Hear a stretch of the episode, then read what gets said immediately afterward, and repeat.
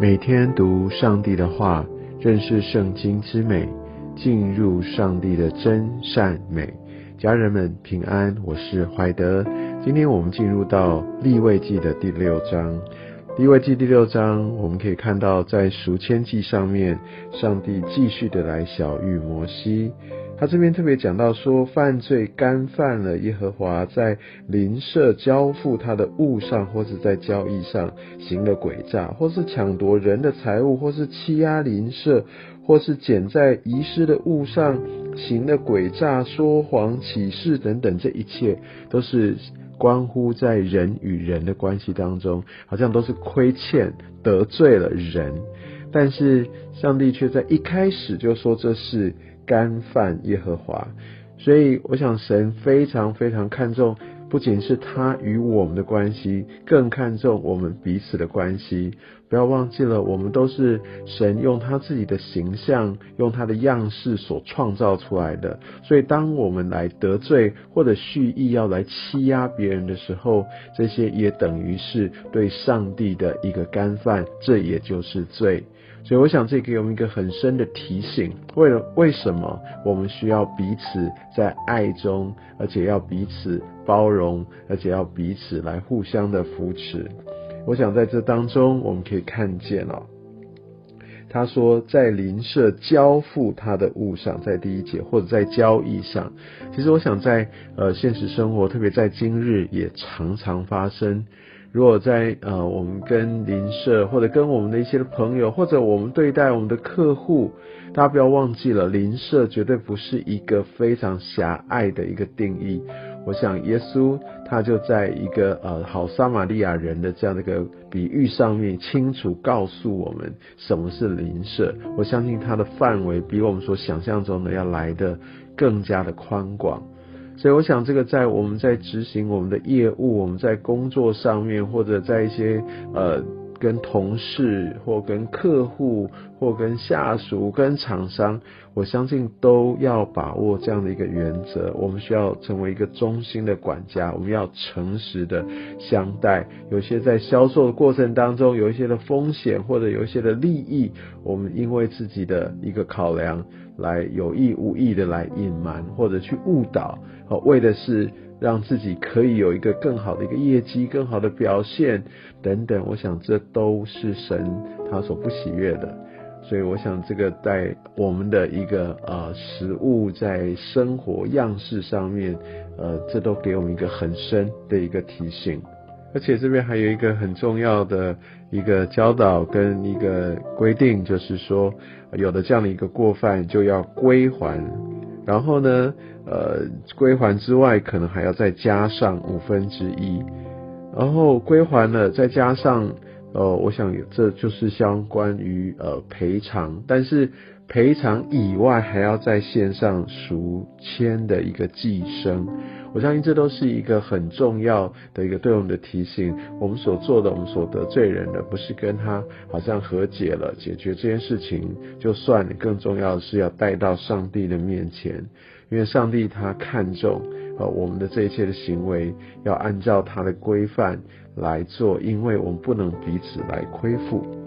那在之下，我们就可以看到有关于这翻记、速记、赎罪这一些更呃。比较细节上面的一个规范，我们可以看到在翻记上面说翻记要放在坛的柴上。第九节这边说从晚上到天亮，坛上的火要常常烧着。第十二节也说坛上的火要在其上常常烧着，不可熄灭。就可以知道祭司他不断不断的要去添加柴火。而且在这个平安祭上，我想昨天有特别提到，那个平安祭是放在翻祭之上，先献翻祭，然后献平安祭，先处理我们跟神的关系，然后我们针对一些特定的事情上面，我们来谢恩，我们来连结，我们来团契。第十三节继续的再重复，在坛上必有常常烧着的火。不可熄灭。我们对神的这样的一个关系，一个献祭，一个敬拜，呃，是必须持续不断的。我们也想到为我们来献祭的耶稣基督，他也坐在呃父上帝的右边，也不断持续的来为我们代求。所以，我想与神的这样一个献祭的关系、敬拜的这样的一个持续，是非常重要的提醒。敬拜不只是就是唱歌、一个歌颂、祷告，我们在生活当中更需要常常来到上帝的面前，把我们一切的决定来摆上、献上，为着神的心意，为着神的益处，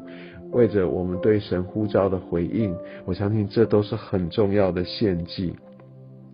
第十四节开始讲到这个素祭，特别针对祭司啊，我们可以看到神也透过这个素祭来对祭司有一个供应啊。我们可以看到第十八节啊，这一切，所以不只是在当代，甚至到万代都可以做他们永得的份。所以，我们知道神他绝对不会亏待啊，绝对不会让来服侍他的人能够有在生活当中有真正的一个缺乏。